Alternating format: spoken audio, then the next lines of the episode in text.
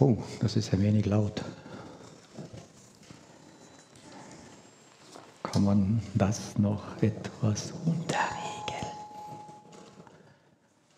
Geht? Ah, besser, sonst habe ich Angst vor mir selbst. Ja, einen schönen guten Morgen. Schön, dass ihr wieder da seid. Schön, dass ihr vorm Fernseher seid. Ich stehe ein bisschen äh, wackelig heute hier. Deswegen habe ich hier eine leichte Stütze hinten. Es gibt im Kärntnerischen so einen tollen Ausdruck, wenn jemand ein bisschen zwielichtig ist und man ihm nicht so ganz vertrauen kann, dann sagt man, das ist ein bisschen ein schwindliger Alte oder ein schwindliger Alter. Und heute bin ich ein bisschen ein schwindliger Alter. Ich bin heute in der Früh aufgestanden und die Welt war nicht ganz gerade. Und deswegen brauche ich ein bisschen eine Stütze. Aber ich bin in guter Gesellschaft, denn wir fangen mit Jona an. Und einer seiner ersten Wege des Jona war ja dann auf ein Schiff und mit einem riesen Sturm. Und ich kann ihm ein wenig nachfühlen im Moment. Wir lesen heute das erste Kapitel vom Propheten Jona, Altes Testament. Das ist schon gegen Ende mehr des Alten Testamentes. Ja, vielleicht in eine schöne Bibel habt, ist dort das Blattgold noch ein bisschen zusammengeklebt, weil man noch nicht dort war. Also Joel, Amos, Obadja, Jona. Dann kommt Micha. Ein ähm, Buch in der Bibel, von dem wir nicht genau wissen, wer es geschrieben hat, aber es ist über den Propheten Jona. Was der Name mit diesem Propheten zu tun hat, fragt mich was leichteres. Jona heißt Taube, Täubchen. Man, einige von uns heißen vielleicht auch Jona oder kennen jemanden, der so heißt. Gut, dass es auf Hebräisch ist und nicht auf Deutsch. Wir hätten in der Schule und so ziemliche Schwierigkeiten. Na Täubchen, wie geht's dir heute? Ich weiß nicht, was der Name mit seinem gesamten Umfeld zu tun hat. Ich habe mir ein paar Gedanken darüber gemacht. Ich bin auf keinen grünen Zweck gekommen. Aber etwas ist in diesem jo ähm, Geschichte vom Jona, was sich durchzieht. Und das ist die Frage nach der Gnade. Und ich lese jetzt einfach mal das erste Kapitel, damit wir mal einen Einstieg haben. Und das Wort des Herrn, das geschah zu Jona, dem Sohn des Amittai. Mache dich auf, gehe nach Ninive, der großen Stadt, und verkündige gegen sie, denn ihre Bosheit ist vor mir aufgestiegen. Aber Jona machte sich auf, um nach Tarschisch zu fliehen, weg vom Angesicht des Herrn. Und er ging nach Jaffo oder nach Joppe hinunter und er fand ein Schiff, das nach Tarsis fuhr. Und er gab den Fahrpreis dafür und stieg hinein, um mit ihnen nach Tarsis zu fahren, weg vom Angesicht des Herrn. Da warf der Herr einen gewaltigen Wind auf das Meer und es entstand ein großer Sturm auf dem Meer, sodass das Schiff zu zerbrechen drohte. Da fürchteten sich die Seeleute und sie schrien um Hilfe, jeder zu seinem Gott. Und sie warfen sogar die Geräte und die im Schiff waren, ins Meer, um ihre, ihre schwere Lage zu erleichtern. Jona aber, der war in den untersten Schiffsraum hinabgestiegen, hatte sich hingelegt und schlief fest. Da trat der Kapitän an ihn heran und sagte zu ihm, was ist mit dir los, du Schläfer? Steh auf, ruf deinen Gott an. Vielleicht wird der Gott sich auf uns besinnen, sodass wir nicht umkommen. Und sie sagten einer zum anderen, kommt, lasst uns ein Los werfen, damit wir erkennen, um wes Willen dieses Unglück uns hier trifft. Und sie warfen das Los und das Los fiel auf Jona. Da sagten sie zu ihm, teile uns doch mit, durch wessen Schuld dieses Unglück uns trifft. Was ist dein Beruf? Woher kommst du? Was ist dein Land? Und von welchem Volk bist du? Und er sagte zu ihnen, ich bin ein Hebräer Und ich fürchte den Herrn, den Gott des Himmels und des Meeres und auch des trockenen Landes, der das trockene Land gemacht hat. Und da fürchteten sich die Männer mit großer Furcht und sagten zu ihm, was hast du getan? Die Männer hatten nämlich erfahren, dass er vor dem Angesicht des Herrn auf der Flucht war, denn er hatte es ihnen mitgeteilt. Und sie sagten zu ihm, was sollen wir mit dir tun, damit das Meer uns in Ruhe lässt? Denn das Meer wurde immer stürmischer. Da sagte er zu ihnen, Nehmt mich und werft mich ins Meer, dann wird das Meer euch in Ruhe lassen. Denn ich habe erkannt, dass dieser große Sturm um meinetwillen über euch gekommen ist. Und die Männer ruderten jetzt mit aller Kraft, um das Schiff ans trockene Land zurückzubringen. Aber sie konnten es nicht, weil das Meer immer stürmischer gegen sie anging. Da riefen sie zum Herrn und sagten, ach Herr, lass uns doch nicht umkommen um der Seele dieses Mannes willen und bringe nicht unschuldiges Blut jetzt über uns. Denn du, Herr, hast getan, was, wie es dir gefällt. Und dann nahmen sie Jona und warfen ihn ins Meer, und er ließ das Meer ab von, seiner, von seinem Wüten. Und die Männer fürchteten den Herrn mit großer Furcht, und sie brachten dem Herrn Schlachtopfer dar und gelobten ihm Gelübde. Und der Herr bestellte einen großen Fisch, Jona zu verschlingen.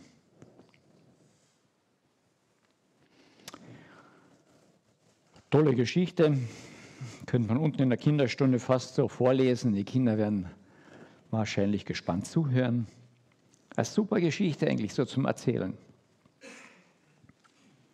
Und jeder von uns denkt, meine Güte, dieser Jona ist so ein Esel, gell?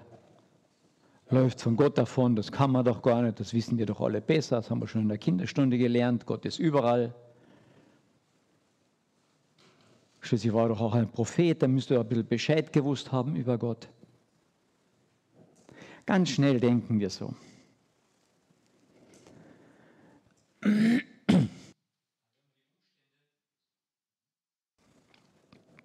Hat uns der Ton verlassen? Es geht wieder. Um äh, weiter betrachten, kommt der Ton und geht er. Sollen wir das nehmen? Passt.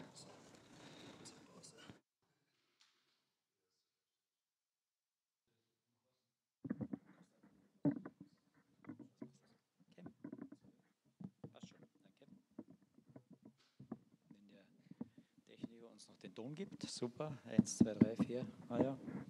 Ja, okay. Ja, probieren wir es. Wenn wir nämlich die Umstände uns anschauen, in denen Jona diesen Auftrag bekommt und wozu. Es heißt, und das Wort des Herrn geschah zu Jona, mache dich auf, gehe nach Ninive, der großen Stadt.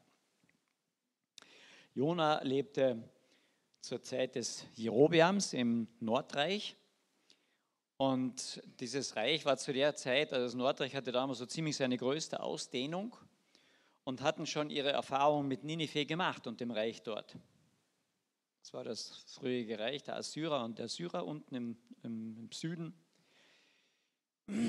Zwei Städte, die bekannt waren, feindlich, feindselig, Ninive und Babylon.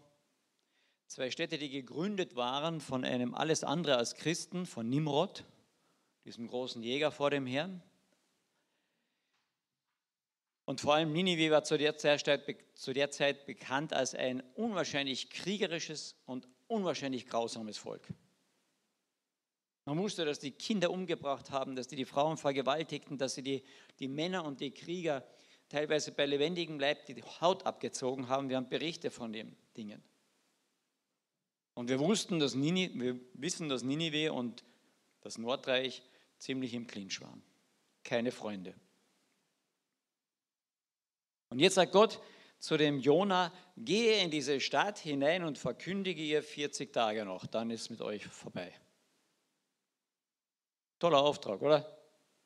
Das ist so, als wenn du heute einem Juden sagst, ach, geh doch mal unten in den Gazastreifen oder geh zur IS äh, oder zu den ähm, ähm, anderen verschiedenen Gruppierungen, die gegen dich sind. Geh hin und verkündige dort, sie sollen sich bekehren, ansonsten kommt das Gericht Gottes über sie. Da kann man gleich eine Zielscheibe auf seine Brust setzen und sagen, no, hm, los geht's. Das ist das Unsinnigste von der Logik, was man sich überhaupt nur vorstellen kann. Menschlich gesprochen war das für Jona von der Logik her ein Todesurteil. Da gehe ich doch nicht hin. Ja, die ganze Logik ist, geh dort nicht hin, du kommst um. Das Problem war nur, Jona wusste, Gott hat geredet. Das hatte er gelernt. Er war Prophet, das hatte er gehört. Das wusste er. Es war sonnenklar.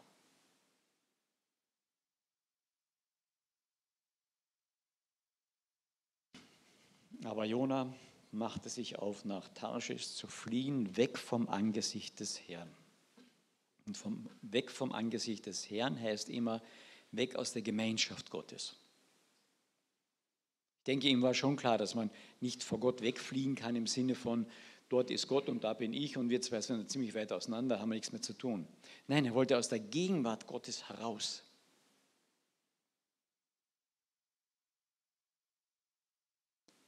Und hier haben wir ein Problem und ich denke, hier können wir uns mit Jona sehr, sehr identifizieren. Er hatte schlichtweg Angst, das war die eine Seite. Und das zweite, was wahrscheinlich noch mehr durchkam, das sehen wir im Laufe der Geschichte. Er wollte nicht, dass seine Feinde, die größten Feinde, die es zur Zeit dort gab, die grausamsten Menschen, die es gab, dass denen Gnade noch zuteil wird. Denn er wusste, ich gehe dahin, ich werde ja von Gott beauftragt, was zu sagen, damit die noch eine Chance haben, umzukehren. Und die Chance wollte er ihnen nicht geben. Ich gehe dort nicht hin. Ich will ihm die Chance nicht geben, denn es ist gerecht, wenn sie umkommen. Und seine Logik ist absolut klar. Das ist absolut gerecht, wenn die umkommen. Er hatte das Konzept Gottes, dass Gott gerecht ist und dabei noch gnädig sein will. Das bekam er nicht zusammen. Und bis am Ende der Geschichte kriegt er es nicht auf die Reihe. Da tun wir uns ja leichter vom Neuen Testament zu sehen, dass Gott absolut gerecht ist und gleichzeitig will er gnädig sein. Wir kennen das Konzept. Wir stehen unter diesem Kreuz. Gott ist absolut gerecht. Er lässt Krummes nicht gerade sein. Der verurteilt Ungerechtigkeit. Aber er lässt das Urteil auf seinen Sohn fallen, damit er uns gnädig ist. Aber Jonah versteht das überhaupt nicht. Und deswegen geht er weg und sagt, Gott hat gerecht zu sein. Und dann geht er nach Joppe hinunter, den Hafen und löst ein Ticket nach Tarsis. Wenn ich von Gott weggehe, dann kostet das immer was. Hm. Jonah zahlt noch. Das kostet immer. Und dann geht er nach, ein Ticket nach Tarsis. Wahrscheinlich ist das eine äh, Hafenstadt in Spanien. Also das war damals das Ende der Welt. Weiter ging es nicht. Das Ticket war sicher nicht billig. Was macht ein Prophet in Spanien? Na, heute macht ein Prophet in Spanien Urlaub. Nur damals ich meine, er war Hebräer von Hebräern, er war Jude und geht nach Tarsis. Kann sein, dass es dort eine jüdische Enklave gab, wissen wir nicht. Vielleicht.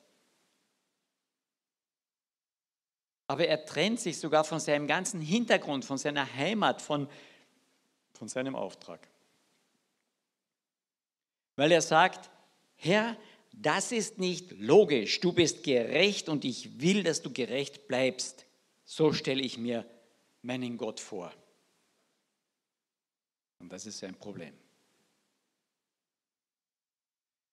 Und jetzt fängt Gott sich an, ihm vorzustellen, wie er ist. Und erleben wir das nicht in unserem eigenen Leben immer wieder? Na, so kann Gott aber nicht sein. Hören, das, hören wir das nicht immer wieder in unserem Umfeld? Na, aber so ist Gott nicht. Und dann laufen wir entsprechend unserer Logik. Ich sage nicht, dass wir total unlogisch sein müssen oder dass Gott immer unlogisch ist. Aber Gott ist eben mehr als logisch. Ich kenne die Zusammenhänge eben oft nicht. Warum lässt er ein Kind auf die Welt kommen mit einem genetischen Fehler in seinem Blut?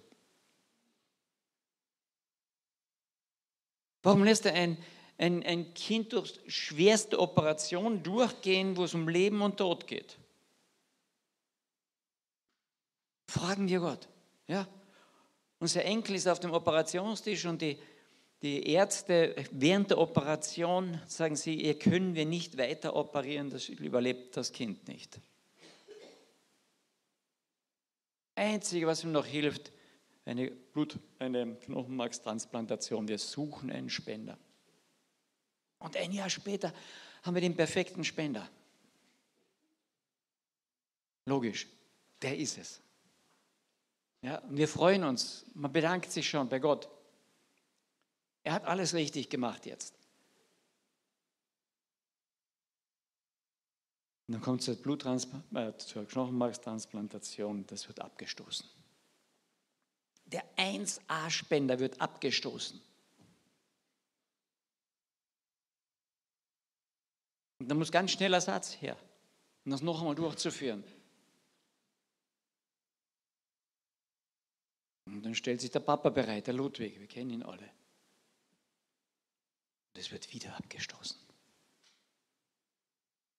Nun fragst du nach Gottes Logik.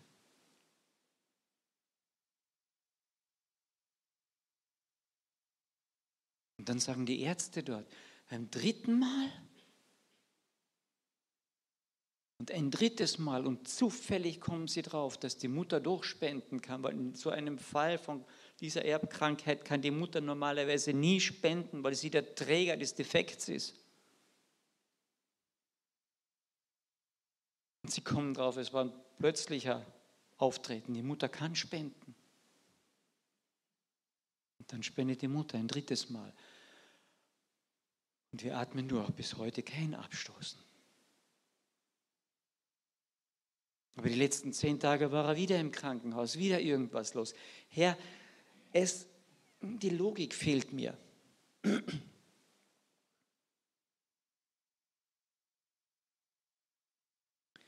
Lasse ich Gott Gott sein?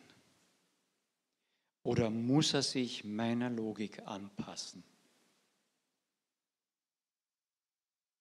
So kann ich mir doch Gott nicht vorstellen. Und ich glaube, glaube letztlich unser ganzes Leben hindurch korrigiert Gott das Bild, was wir von ihm haben, zu dem Bild, was er wirklich ist. Unser ganzes Leben hindurch lassen wir ihn korrigieren.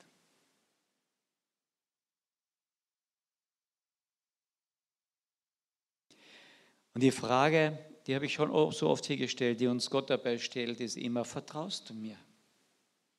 Bin ich ein Gott, dem du vertraust? Und ich möchte diese Frage heute nur uns ein bisschen abändern. Denn von Gottes Seite heißt es die ausgestreckte Hand, vertrau mir doch. Hey, du bist Prophet, vertrau mir doch, geh hin. Na, das ist sowas von unlogisch, das geht nicht.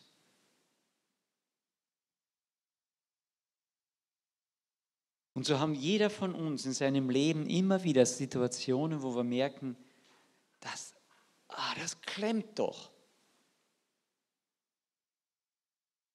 Und sehen wir dann die Hand Gottes und sagt, vertrau mir doch. Oder laufen wir weg, gehen wir unsere eigenen Wege. Dafür zahlen wir. Und wir erleben eine zweite Sache auch noch. Gott Der Herr warf einen gewaltigen Wind auf das Meer, es entstand ein großer Sturm. Wenn wir aus der Gegenwart Gottes laufen, wenn wir in die Sünde hineinlaufen, entsteht immer Sturm. Wir kaschieren den ganz oft, aber es entsteht immer Sturm. Die Sünde hat immer Auswirkungen, immer.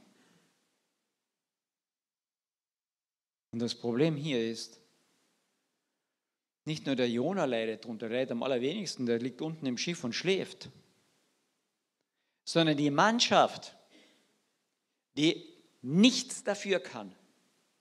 Nichts kann die dafür.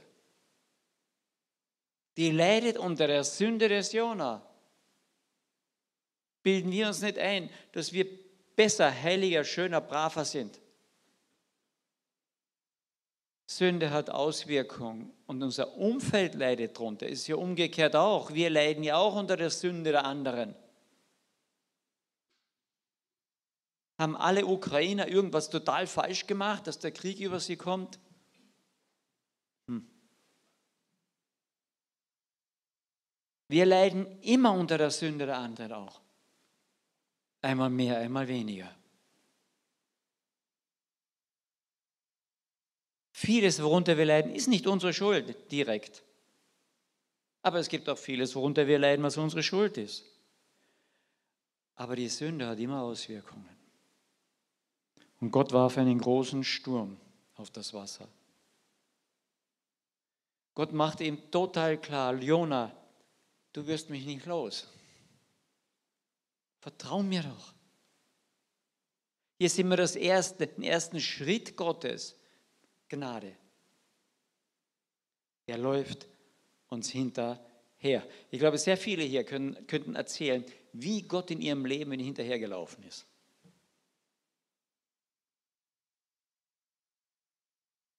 Also ich laufe normalerweise nicht Leuten hinterher, um ihnen vielleicht noch was zu sagen oder zu evangelisieren. Das, der Typ bin ich nicht.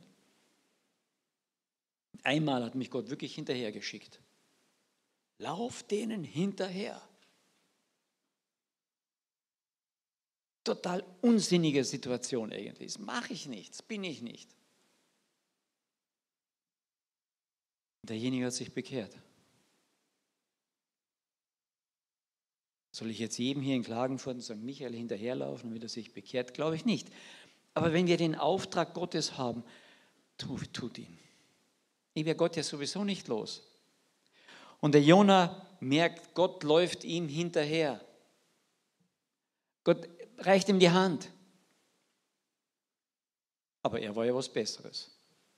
Kein Wort zu diesen heidnischen Seeleuten. Er redet mit denen gar nicht erst. Ich bin ein Hebräer. Als der Kapitän ihn weckt, hey, tu was, bete zu deinem Herrn, wir kommen um. Kein Gebet hören wir von ihm. Erst als das Los auf ihn fällt, und es gibt kein Ausweichen mehr. Und die Seeleute fragen, wer bist du, woher kommst du, was machst du, was ist los? Da sagt er als erstes, ich bin ein Hebräer. Ich bin was Besonderes. Mit den Heiden habe ich nichts zu tun.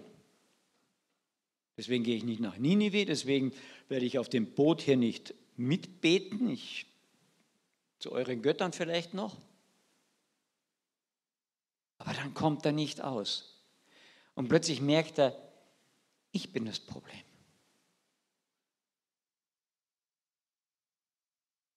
Und das Tolle ist hier, dann hat er eine tolle Wahlmöglichkeit. Entweder sterben oder sterben. Das war die Wahlmöglichkeit. Er war ziemlich logischer Denker. Bleibe ich auf dem Schiff, gehen wir unter. Springe ich von dem Schiff, gehe ich unter, aber wahrscheinlich die anderen nicht.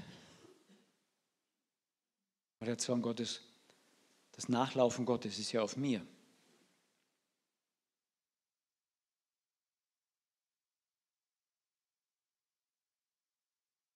Jona wusste etwas, er geht unter. Und das Einzige, was er nicht wusste, ist, dass Gott ihm gnädig sein will. Das hat er nicht kapiert.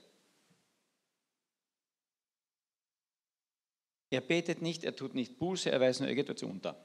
Fertig. Und am Ende von diesem Kapitel, am Anfang des nächsten, heißt es, und der Herr bestellte einen großen Fisch, der Jona verschlang. Gnade kann auch in Form eines Fisches kommen, gell? nicht nur eines großen Sturms. Die Gnade Gottes läuft ihm hinterher und sagt, hey Jona, vertrau mir. Jona, vertrau mir.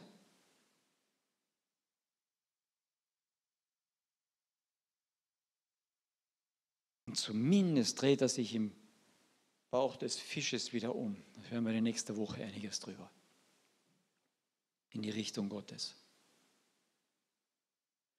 Aber wir haben hier ein Gesamtbild von Jona und das möchte ich Ihnen einfach noch so mitgeben. Wir haben im Neuen Testament ein Parallelbild. Und im ersten Moment denkt man, na, das ist gar nicht so ganz parallel, aber es ist es. Und das ist der, die Geschichte vom verlorenen Sohn oder von den verlorenen Söhnen. Da haben wir einen Sohn, wo Jesus diese Geschichte beschreibt, der wegläuft von seinem Vater, weg vom Angesicht seines Vaters. Ich weiß, was gut ist für mich. Boah, das habe ich von Christen schon oft gehört. Von, von Nicht-Christen noch öfters natürlich. Ich weiß, was gut ist für mich. Wirklich? Und dann läuft dieses Kind weg vom Vater und bezahlt. Alles, was er hatte. Bezahlt, bezahlt. Bis er letztlich vom Hungertod steht.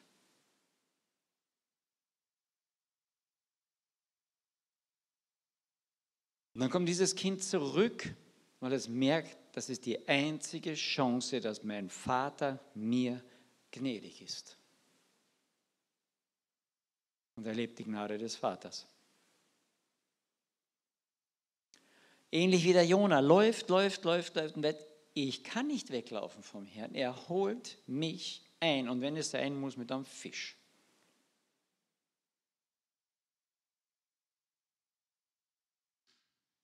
Aber wir haben einen zweiten Sohn dort im Evangelium. Der ist zu Hause und ist was von brav, wie man nur brav sein kann. Anständig, arbeitet tagtäglich. Und als sein Vater ihm zeigt, anhand seines Bruders, was Gnade ist, da sagt dieser zweite Sohn, ich habe doch keinen Vogel. Ich bin brav. Mir muss keiner gnädig sein, ich bin eh brav. Und der Vater macht ihm klar, nur durch die Gnade hast du, hast du mit mir Gemeinschaft. Nicht, weil du brav bist. Der Jünger hat es kapiert. Und bei Jonas sehen wir, dann ist er brav. Er kriegt ja wieder den Auftrag, geh nach Ninive. Und jetzt ist er ganz brav. Geht mit in die Stadt rein und verkündigt, ganz brav. Und wenn ich brav bin, dann hat Gott anständig zu funktionieren.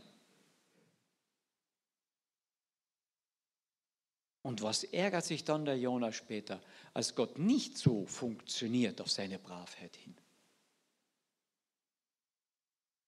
Kennen wir das? Wart ihr auch schon mal so hm, ganz brav, weil ihr wollt jetzt ja was ganz Bestimmtes auch von Gott. Und dann hat das nicht ganz so funktioniert. Ja, ich bin heute ganz brav. Ich habe viel zu wenig gelernt, aber ich bin ganz brav. Und da musst du mir bei der Schularbeit helfen. Wie auch immer. Kennen wir diese Gedanken im Hinterkopf so ein bisschen? Ich möchte aber dazu sagen, Gott hat überhaupt nichts gegen das Bravsein. Wirklich nicht. Aber Bravsein und Gnade hat miteinander zu tun im Sinne von, dass mich das irgendwie näher zu Gott bringt. Sondern dass ich mit Gott Gemeinschaft haben kann, dass ich vom Angesicht Gottes stehen kann, hat nur mit Gnade zu tun und nicht mit Bravheit. Aber wenn ich durch die Gnade vom Angesicht Gottes stehen darf, dann will ich brav sein. Es gelingt mir lange nicht immer, aber ich will es mehr und mehr.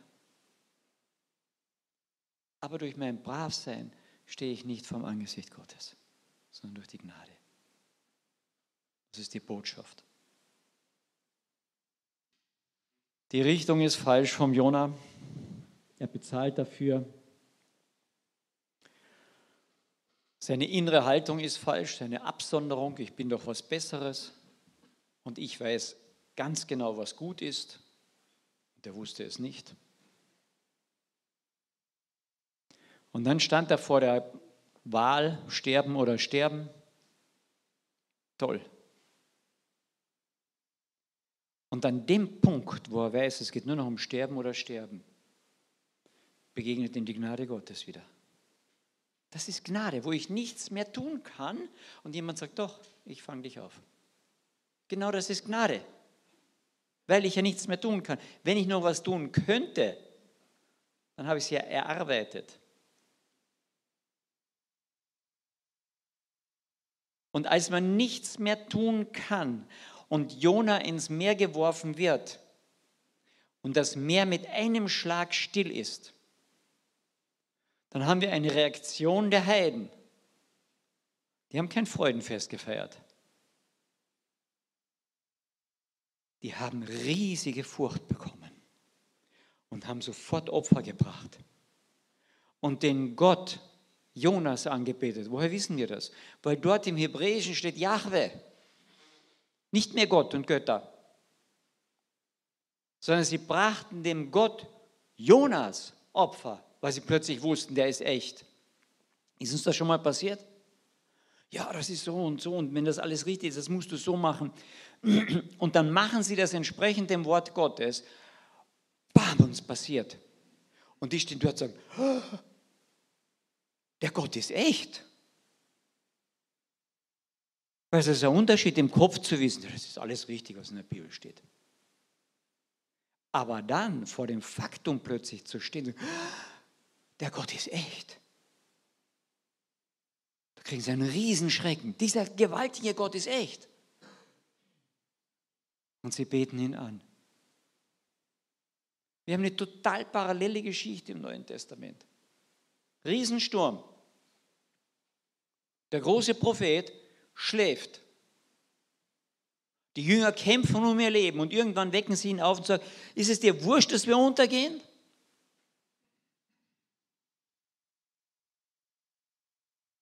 Und dann stellt sich der Prophet vorne hin. Nein, er springt nicht hinein. Er befiehlt dem Sturm Ruhe.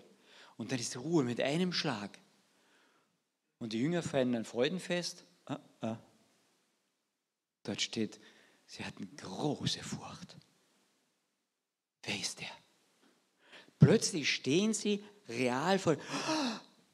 Das funktioniert, der ist, der, der, der ist wirklich der, der sagt. Wie bewusst ist uns das heute am Sonntag? Dass dieser Jesus Christus wirklich der ist, der er sagt, der Himmel und Erde gemacht hat, der aber auch ans Kreuz gegangen ist, der auferstanden ist und der uns die Hand bietet und sagt, hey, vertrau mir. Darf ich das? Und heute darf sich ein Stück Gottesfurcht mit Freude paaren. darf ich diesem Gott meine Hand reichen? Er sagt, ja, darfst du. Warum wissen wir das? Weil er seinen Jüngern die Füße wäscht. Ja? Und die haben keine Ahnung, was er tut. Und sagt der Petrus, das ist ja Blödsinn. Das ist gegen alle Logik. Und er sagt, äh, äh, was, du, was ich jetzt tue, das verstehst du nicht. Oh, vielleicht sollten wir uns das öfter sagen. Herr, was du jetzt tust, das verstehe ich überhaupt nicht. Aber du wirst es hernach, du wirst es später mal erfahren. Vielleicht erst, wenn du zu mir kommst, vielleicht in fünf Jahren, wir wissen es nicht. Wir wissen nicht, warum ein Kind mit einem Gendefekt auf die Welt kommt, drei Transplantationen hinter sich kriegen muss. Ich kenne den Zusammenhang nicht.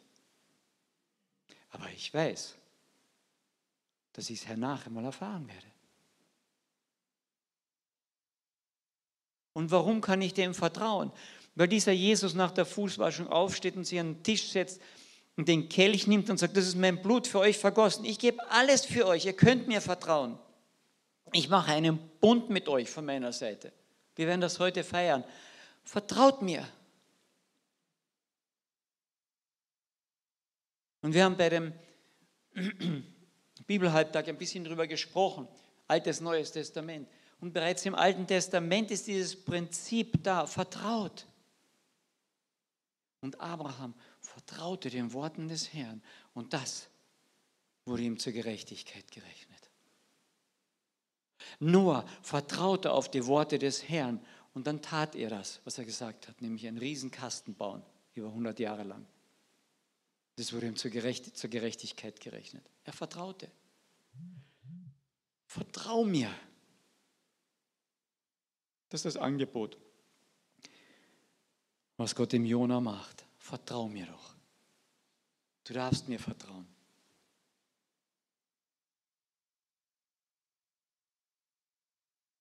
Zweiter Sturm. Wir haben ja noch einen Sturm im Neuen Testament. Gell?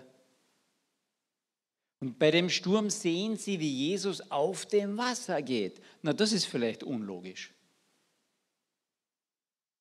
Aber der Petrus ist so begeistert davon, dass er sagt, Herr, wenn du das kannst, wenn du mich zu dir rufst, wenn du das, lass mich auch zu dir gehen, das möchte ich erleben. Und Jesus sagt, komm. Und der steckt aus dem Boot und alle Jünger sagen, hör, hör, Petrus. Aber er geht auf dem Wasser, auf Jesus zu. Ich kann ihm vertrauen. Und dann schaut er, wirklich? Und dann singt er. Und was macht Jesus? Hey, vertrau mir. Zieht ihn raus und dann gehen sie Hand in Hand zum Boot. Vertrau mir. Ob du singst, ob du gerade in der Situation bist, ich habe keine Chance mehr, ich sehe kein Licht mehr. Ich habe letzte Woche eine nicht gerade sehr schöne Diagnose bekommen. Oh, warum das?